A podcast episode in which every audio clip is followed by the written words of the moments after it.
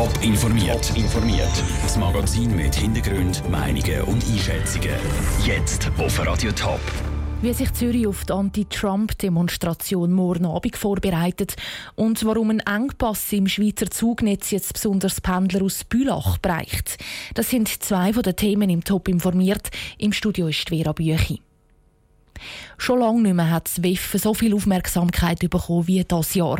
Das liegt vor allem am geplanten Besuch vom US-Präsident Donald Trump zu Davos. Die Gemeinde Davos bewilligt aber keine Demos während dem WEF. Und darum wollen die WEF-Kritiker jetzt umso lauter zu Zürich demonstrieren. Morgen Abend ist eine Anti-Trump-Demo am Helvetiaplatz geplant. Andrea Nützli. Trump not welcome ist das Motto der Demonstration zu Zürich morgen Abend. Die Polizei erwartet einen Haufen Leute, die mitlaufen. Dass es jetzt wegen der Absage zu Davos noch mehr Leute könnte geben hat die Polizei auf dem Schirm, sagt Judith Hödel von der Stadtpolizei Zürich. Wir gehen eigentlich davon aus, dass es eine friedliche Demonstration mit sehr, sehr vielen Leuten wird geben das ist auch das Interesse der Stadtpolizei Zürich. Auf der anderen Seite ist es aber auch so, dass wir für Recht und Ordnung sorgen und sollte es zu massiven Straftaten kommen, dann werden wir auch konsequent einschreiten. Die Demonstration ist auf dem Helvetia-Platz. Immer wieder werden Restaurants und Läden rundum Opfer von solchen Protestaktionen. Sachbeschädigungen sind das Ergebnis. Auf Anfrage bei verschiedenen Gewerben heisst es, dass sie keine speziellen Vorkehrungen treffen und jetzt zuerst mal abwarten.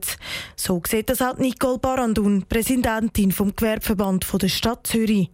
Sie hat nichts davon gewusst, dass die Demonstration ist.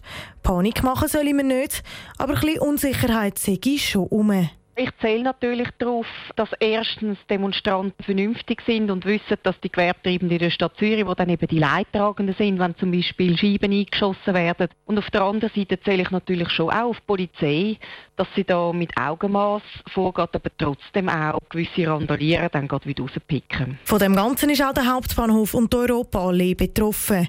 Die gehören der SBB. Auf Anfrage heisst es, sie wissen von der Demonstration, wollen aber nicht verraten, was sie für Vorkehrungen getroffen haben. Der Beitrag von Andrea Nützli. WEF Davos startet morgen und geht bis am Freitag. Der Bund macht dem ÖV-Ausbau im Kanton Zürich einen Strich durch die Rechnung. Eigentlich hätte die S3 schon bald alle halbe Stunde zwischen Bülach und Zürich fahren sollen Aber jetzt hat das Bundesamt für Verkehr entschieden, dass es beim Stundentakt bleibt. Es hätte zu wenig Platz auf der Schiene.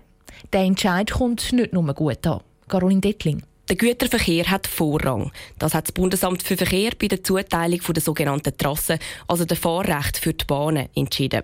Grund dafür ist das neue Netznutzungskonzept, das das Parlament beschlossen hat, sagt Andreas Windlinger vom BAV. Im sogenannten Netznutzungskonzept gibt es zwei Züge pro Stunde, die für den Güterverkehr gesichert sind, für das Mindestangebot. Und so wie die Zusatzzüge geplant sind, lässt sich das einfach nicht vereinbaren. Darum bleibt es also beim Stundentakt der S3 auf der Strecke Zürich-Bülach. Über den jetzigen Entscheid ist der Zürcher Verkehrsverbund überrascht. Der Ausbau von der S3 sei schon seit Jahren geplant, sagt Stefan Kaufmann vom ZVV. Wir haben das Buskonzept entsprechend angepasst. Wir haben das Angebot so aufgestellt bei der SBB, wo die Züge fährt für den ZVV. Und wir haben auch Rollmaterial bestellt für den Angebotsausbau, unter anderem auch für die S3. Wir haben jetzt äh, eigentlich zu viele S-Bahn-Züge bestellt in der Höhe von rund 30 Millionen Franken. Der Entscheid vom BAV wollen sie darum nicht akzeptieren. Nicht nur beim ZVV, sondern auch zu Bülach kommt der Entscheid nicht gut an. Das zeigt die Reaktion vom Stadtrat Hans-Peter Lienhardt. Die Stadt Bülach ist in den letzten Jahren stark gewachsen, die Bevölkerung, und wird weiter wachsen. Das ist auch so gewollt. Und wenn man jetzt äh, die zusätzliche S3 einfach streicht, so ist das für uns unverständlich. Für den ZVV und die Stadt Bülach ist aber noch nicht alle Hoffnung verloren. Der Plan vom BAV geht jetzt nämlich an die sogenannte Trassenvergabestelle Trasse Schweiz. Schweiz. Gut möglich, dass dort noch eine Lösung gefunden wird, sagt Andreas Windlinger vom BAV. Es ist immer möglich, wenn man mit allen Akteuren zusammensitzt, also äh, der Güterverkehrsunternehmen, namentlich SBB Cargo und SBB Personenverkehr, dass wenn man das anschaut, dass man eventuell noch eine Lösung findet, durch Abtausch, vielleicht auch mit weiteren Zügen, also auf anderen Strecken oder Linien, die jetzt da nicht betroffen sind. Die alternativen Lösungen sollen jetzt möglichst schnell geprüft werden. Die neue Regelung soll nämlich schon ab nächstes Jahr gelten. Der Beitrag von Caroline Dettling. Über 40 Verhandlungstage, 14 Anklagte und noch viel, viel mehr Fragezeichen. Das ist die Ausgangslage im Fall Kümmerzhausen, dem grössten Strafprozess in der Geschichte der Thurgauer Justiz. Und bei der Urteilsverkündung hat es heute Morgen eine grosse Überraschung gegeben. Aber zuerst der Reihe nach. Raphael Wallimann aus der Top News Redaktion. Auch wenn es ein höchst kompliziertes Verfahren ist, was sind die wichtigsten Punkte von dem Fall Kümmerzhausen? Es geht unter anderem um ein Tötungsdelikt, das mittlerweile sieben Jahre her ist.